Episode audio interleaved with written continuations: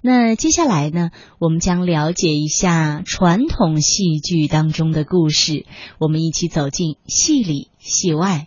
亲爱的听众朋友，您好。人呢都有爱好，有的爱好是纯粹的娱乐，有的爱好则是陶冶情操、修身养性。后者当然是最好不过的了。说到梨园界，京剧行有不少丹青名手，喜欢书画，而且有所成就。这个恐怕是京剧演员的一大特点。跟别的剧种比起来啊，京剧演员还真是很突出。他们对于书画的喜好啊，可以说是带有普遍性的。过去的名家大师几乎都在书画上有一定的造诣，即使书画的水平不是出类拔萃的，也都有相应的知识和审美修养。比如说四大名旦梅兰芳、尚小云、程砚秋、荀慧生，他们都是国画的高手，而且他们也结交了不少书画界的名人。他们自己呢，也有一些书画的合作作品，不仅仅是四大名旦，在京剧行能书能画的可以说是数不胜数。今天咱们重点来说说京剧界的书法家，善书者有石慧宝、严居鹏、余叔岩、奚孝伯等等。这其中啊，首推石慧宝。石慧宝出身梨园世家，他的父亲是著名的旦角演员石小福。当年石小福红的不得了，而且进宫演出非常受慈禧太后的喜欢。石慧宝呢是唱老生的，他的老生唱法呀是比较传统老派的，讲究气势气力，腔调比较古直，但听起来非常的大气。他比较有代表性的作品有《马鞍山》《朱砂痣》《雪碑园》《上天台》《雍凉关》《柴桑口》《换子》《铁莲花》。法门寺三娘教子等等，当年在上海演七擒孟获，连演不衰，十分叫座。当年的舆论呢，都说石慧宝是孙派传人，孙派呢就是孙菊仙这一派。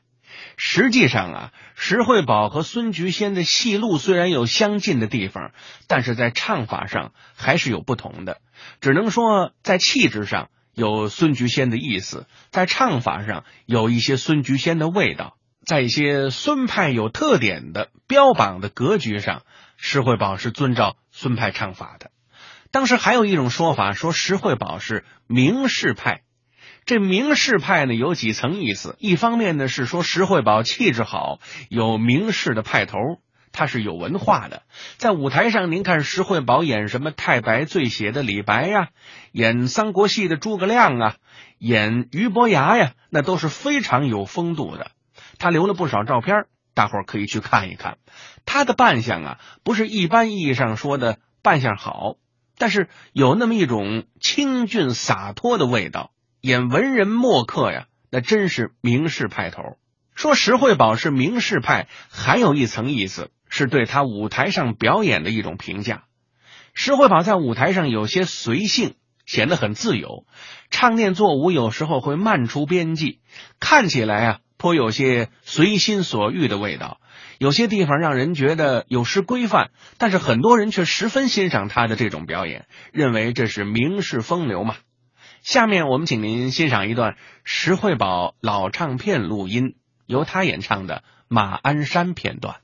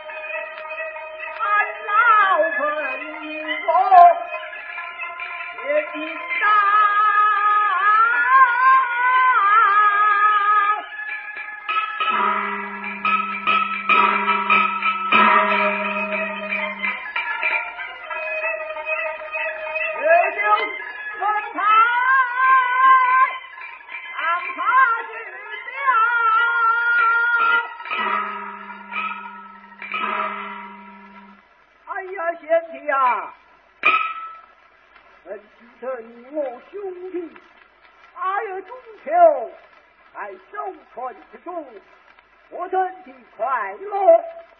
想你在忧郁，哎，你就真于望秋夜。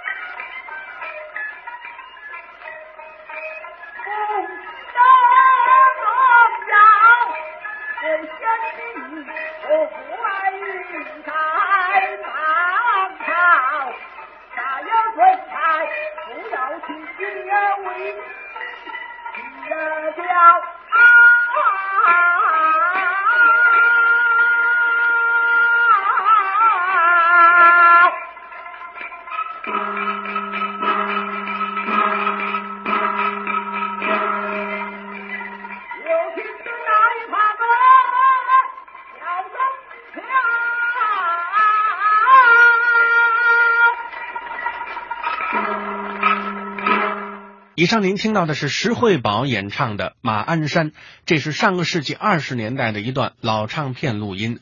为石慧宝操琴的是池景福。石慧宝当年名气非常大，因为在上个世纪一二十年代的时候啊，孙派、汪派乃至更老的魁派唱腔在市场上还是非常有影响力、有叫座能力的。当时的老生行当讲究孙、汪、谭啊三大派。石慧宝和余淑妍、王凤清是同一个时代、同一个年龄段的演员。当时有人把他们并称为“老生三杰”，认为他们是老生三大派的传人。石慧宝传承孙菊仙的艺术，余淑妍传承谭鑫培的艺术，王凤清传承汪桂芬的艺术。从这一点上来说，就足见石慧宝还是非常有资历的。咱们回过头来说石慧宝的书法，很多人呢在书法绘画方面有名气，是因为他本身在演艺界的名气。但是石慧宝不同，即使没有在梨园界的这个名头，单论他的书画能力，也足够成为一代名家了。他写魏碑是最为擅长的，他曾经跟非常著名的书法家魏袍公学习。魏袍公是清朝末年、民国初年非常有名气的一位学者书法家。这个人呢也挺有意思的，哎，性情非常的高傲。当时军阀张作霖喜欢他的书法，想用重金请他写家庙碑和借子孙文，但是呢被魏袍公拒绝了。但是当时张作霖势力很大，再加上介绍人再三的劝说，最后魏袍公只答应抄写文字，但不署自己的名字。袁世凯当政的时候也曾经想重用他。但是也被他拒绝了，足见这个人的性情啊还是很高傲的。魏袍公和梨园界的关系非常的近，比如说著名的王瑶卿、梅兰芳、余淑妍，后来的余振飞都跟他有交往、有过从，向他讨教一些学问方面的事情。您比如说王瑶卿家里头“古茂轩”三个字就是由魏袍公所写的。这位魏先生跟梨园界关系这么近。那么学他的书法最有名气的、最有成就的，当属石慧宝。石慧宝的人品非常之好，平时温文尔雅，就像一个有学问的名士一样。在艺术上非常的谦虚谨慎，尤其是他非常乐于助人。虽然他的生活到后来也并不是十分富裕，但遇到别人需要帮助的时候，总是解囊相助，毫不吝惜财物。在梨园行当中。石慧宝的义气是非常出名的。那么，石慧宝的墨迹在哪里还能够看到呢？我们下次再继续跟您聊梨园界的这位大书法家石慧宝。欢迎您收听《戏里戏外》，我们今天继续聊聊梨园界的书法家。上次咱们说到，石慧宝能书善画，精通文墨，堪称是梨园界公认的一位大书法家。过去。梨园界有一个行会组织，叫梨园公会，那里面就有不少石慧宝所书写的匾额。说到梨园公会，咱们得多说两句。北京梨园界的工会组织最早清朝就有，那个时候叫做京中庙，因为这个行会组织设在北京东草市京中庙内，所以呢叫京中庙。京中庙首就是北京梨园界的领袖人物。拿现在的话说，就是协会的会长。都有谁当过京中妙手呢？程长庚、刘感三、徐小香、杨月楼等等都担任过妙手。但是当时有一个标准条件：当京中妙手，演员是生行、丑行都可以，可是唱旦角的不成。那么到后来呢，情况稍微有些松动了。很多旦行的名演员为人很好，在梨园界很有威望。表演上也很有造诣，也当过京中妙手。比如说，有一位著名的于玉琴，他在慈禧太后那儿都是大红人啊，旦角身段武功都好，当过妙手。还有呢，梆子班的花旦田纪云也当过京中妙手，因为这个人性格刚直，处理事务非常的清正。足以见得当时的这个梨园界行会组织还是很有广泛性的。随着时代的变革，它也在变。进入民国时代了，有了正月御画会、梨园公益会等等。那么后来呢，比较长时间的是梨园公会，会址在北京樱桃斜街。过去的门牌号跟现在不一样了，现在这个院子还在，还能够看见梨园公会的遗迹，门上有四个字“梨园永固”，现在还能看得见。这儿有一方梨园新馆，这个匾额就是石惠宝先生写的，笔力遒劲。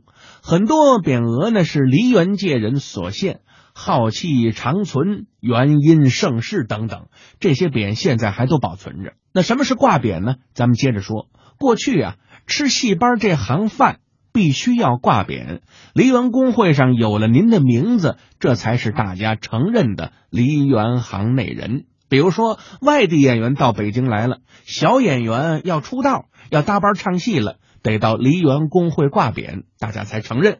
梨园公会的匾很多。有的是一个人献的，有的是几个人联名献的，有的呢是师傅徒弟一块献的，有的呢是同行当的几个好朋友至交一起敬献的。所以呢，一个演员一个人也可以在不同的时代啊、不同的时候，因为不同的理由去献匾。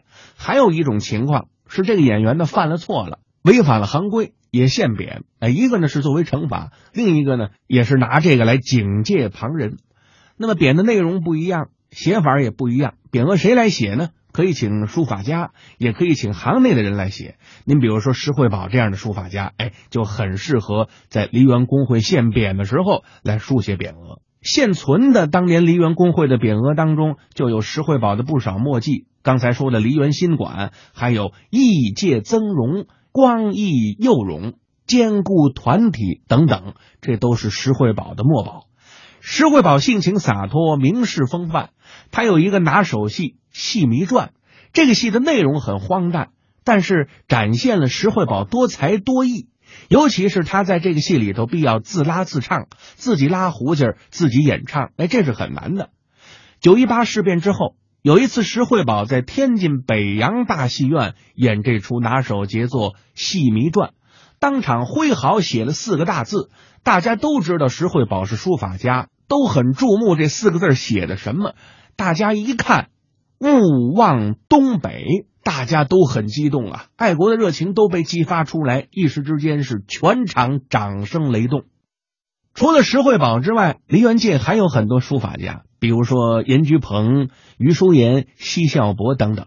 其中，严居鹏、奚孝伯是票友下海，也就是由业余演员转为专业职业演员。本身他们就有文化根底，他们的墨笔字功力都很深。现在还能够看到他们书写的书法作品。哎，您比如说奚孝伯，他的书法存世的很多。他有一位得意高足欧阳中石，既是西派的名票友，同时也是一位大书法家。下面我们请您听一段戏吧。奚孝伯演唱的京剧《范进中举》，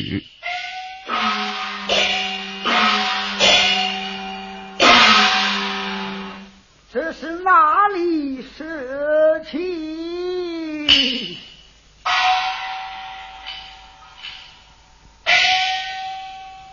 哎。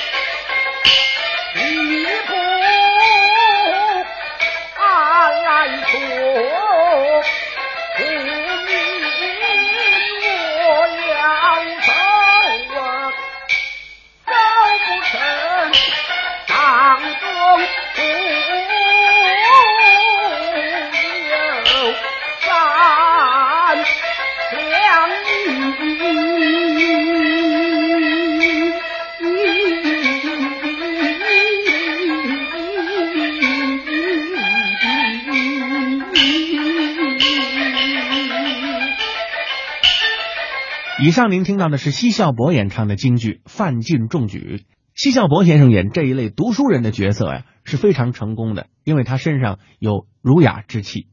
奚孝伯从小受到私塾老师的严格训练，又有比较深的文学造诣，对于尺牍公函之类的，可以说他是信手历代的水平。从小有这样临池日课的严训，到老也一直没有荒废练字。欧阳中石就谈过。他的老师奚孝伯初学欧阳询的九成宫，一直到老也能写得非常之好。后来他又研习多年钟绍京的《灵飞经》，后来又研习赵孟俯，应该说造诣非浅，功力深厚。